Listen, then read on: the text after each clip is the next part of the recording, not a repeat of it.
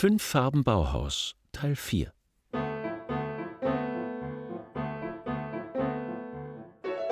G wie grün. War die Bauhauslehre nachhaltig?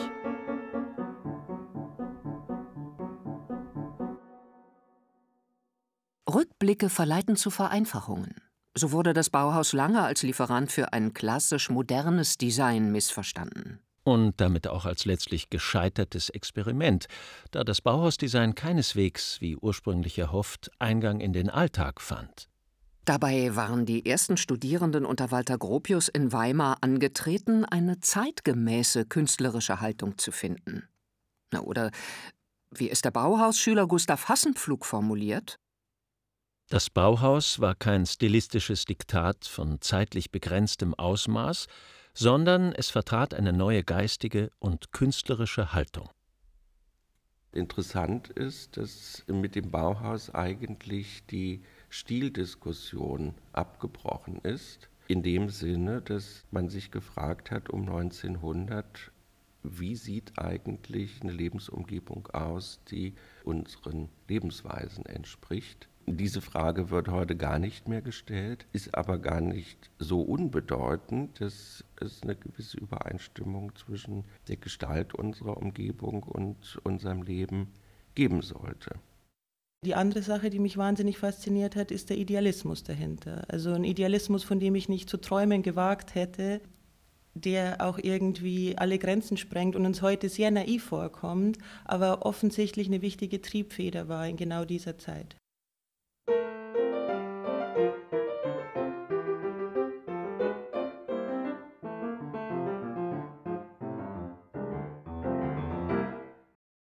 Mir scheint der Abstand von 100 Jahren tatsächlich eine gute Distanz zu sein, das Bauhaus mit neuen Augen zu sehen. Wir haben uns weit genug von den Bedingungen der 1910er Jahre wegentwickelt, um vom damals zeitgenössischen zu abstrahieren. Gleichzeitig wiederholen sich auch Entwicklungen. Wenn auch unter anderen Vorzeichen. Ja, so begreifen wir allmählich die Notwendigkeit einer nachhaltigen Lebensweise, während sich das frühe Bauhaus aus anderen Gründen mit Recycling, mit der Verwendung günstiger Materialien, kurz mit Sparsamkeit und langer Lebensdauer von Gegenständen befasste. Das Bauhaus ist ein Nachkriegsphänomen, eine Tatsache, die in vielen Interpretationen zu kurz kommt und die wir angesichts der weltweit knapper werdenden Ressourcen heute mit einem neuen Interesse zur Kenntnis nehmen. Genau dazu habe ich auch eine schöne Geschichte zu dieser Haltung zum Material nach dem Krieg, die großen, berühmten, wundervollen Stahlrohrmöbel von Marcel Breuer, also so ikonenhafte Bauhausobjekte. Marcel Breuer ist auf diese Idee gekommen beim Radfahren. Er hat gesehen, wie der Fahrradlenker so schön gebogen ist und dachte sich, ha, das ist doch eigentlich ein cooles Material. Es ist neu, es erzählt ein bisschen Industrie, Maschinenzeitalter, es ist sehr, sehr leicht und es ist leicht zu formen. Ich bin überzeugt, dass Marcel Breuer diesen Blick hatte, auch aus einer Nachkriegswahrnehmung heraus, weil wenn ich in Zeiten des Mangels bin, muss ich eben kreativ überlegen, was von dem, was ich habe, kann ich benutzen im Rahmen meiner Möglichkeiten. Und das ist sehr Bauhaus. Adriana Kapsreiter, wissenschaftliche Mitarbeiterin am Bauhausarchiv, interessiert sich für die durch Krieg und Mangel geprägte Haltung der Bauhäuslerinnen und Bauhäusler. Hier sieht sie einen Anknüpfungspunkt für heutiges Design, auch wenn klar ist, dass die damaligen Bedingungen ganz andere waren. Das ist zwar nicht die grüne Nachhaltigkeit, wie wir sie heute verstehen, das hat damals noch keine Rolle gespielt, wo kommen die Rohstoffe her, wo kommt die Energie her, das war egal. Aber dieses Improvisieren, was habe ich denn jetzt und woraus kann ich was machen, das ist sehr original Bauhaus. Mit Dingen vorlieb zu nehmen, die man vorfand. So beschreibt auch die Kunst- und Architekturhistorikerin Karin Wilhelm die Anfänger am Bauhaus.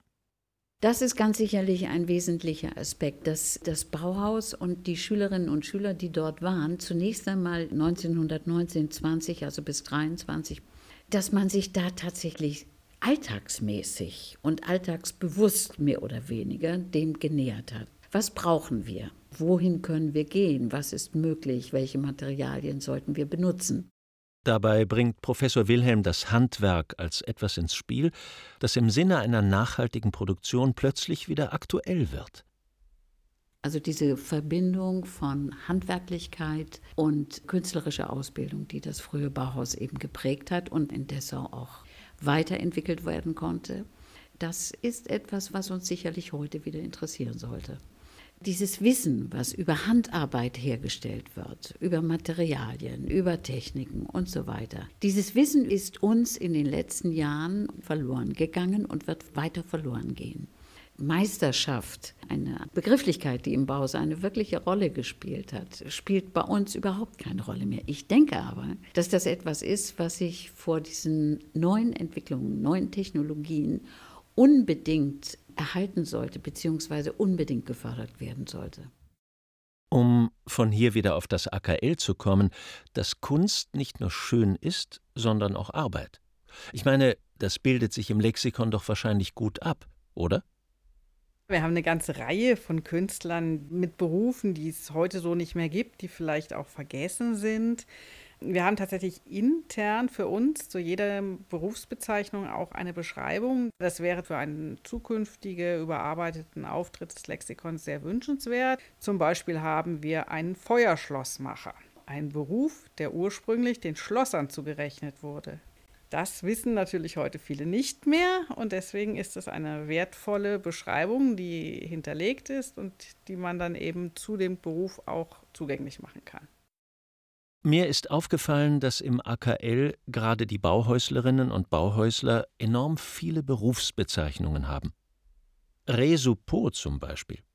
Sie war nur kurz am Bauhaus in Weimar und hat ihre eigentliche Karriere erst danach begonnen, als, ich zitiere, Fotograf, Zeichner, Modegestalter, Designer, Maler, Weber, Textilkünstler, Essayist und Übersetzerin.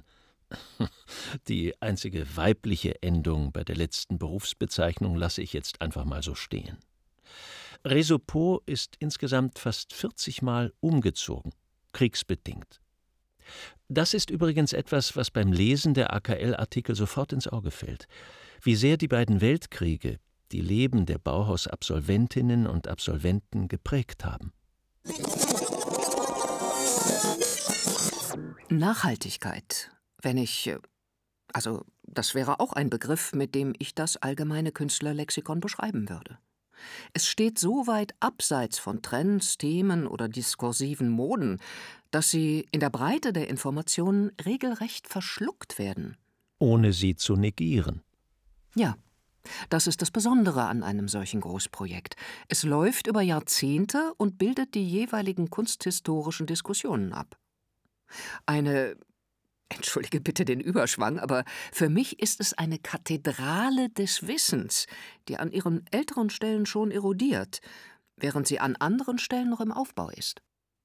Ja, ich finde den Vergleich gar nicht abwegig.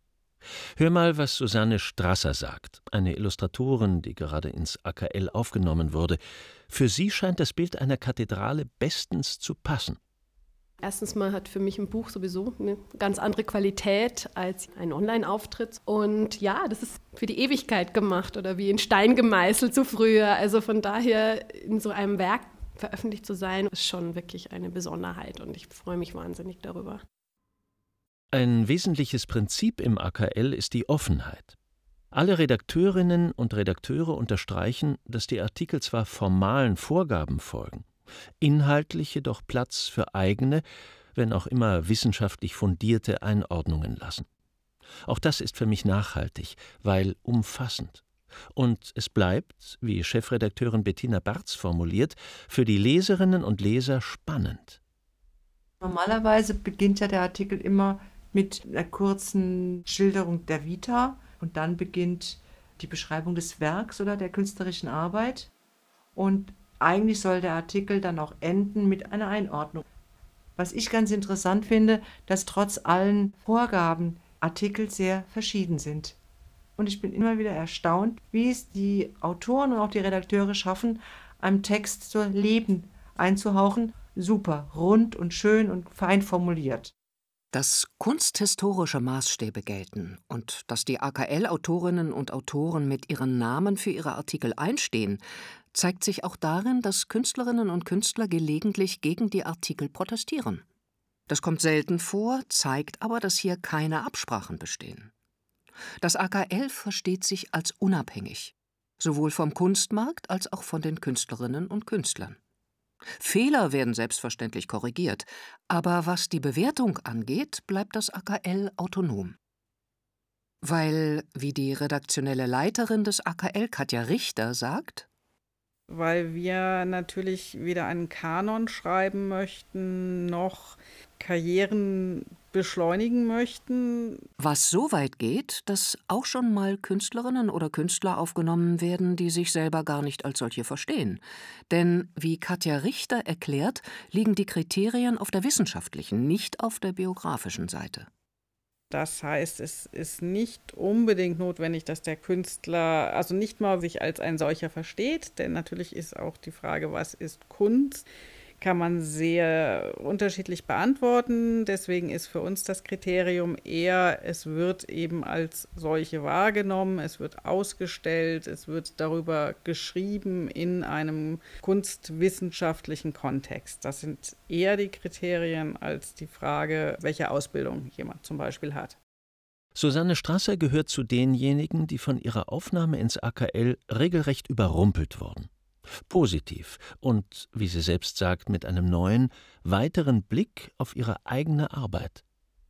Wenn ich ganz ehrlich bin, habe ich es tatsächlich nicht. Ich sehe mich eher so als Geschichtenerzählerin. Ja. Also Illustration erfüllt ja schon einen gewissen Zweck. Also deswegen weiß ich nicht, ob man mich wirklich so als reine Künstlerin sehen kann, aber wende ich künstlerische Techniken an, um das zu machen, was ich möchte. Also und da bin ich auch sehr frei in dem, was ich tue. Also ich glaube, das ist ja auch ein Kern der Kunst, dass man frei ist in dem, was man macht.